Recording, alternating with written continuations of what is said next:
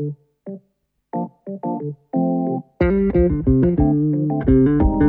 you.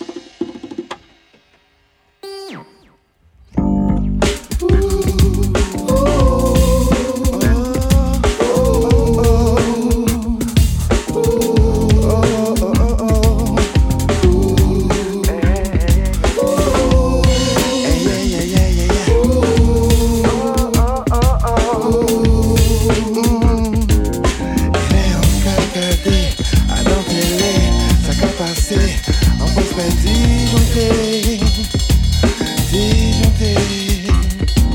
Pour mes amis, à déchirer.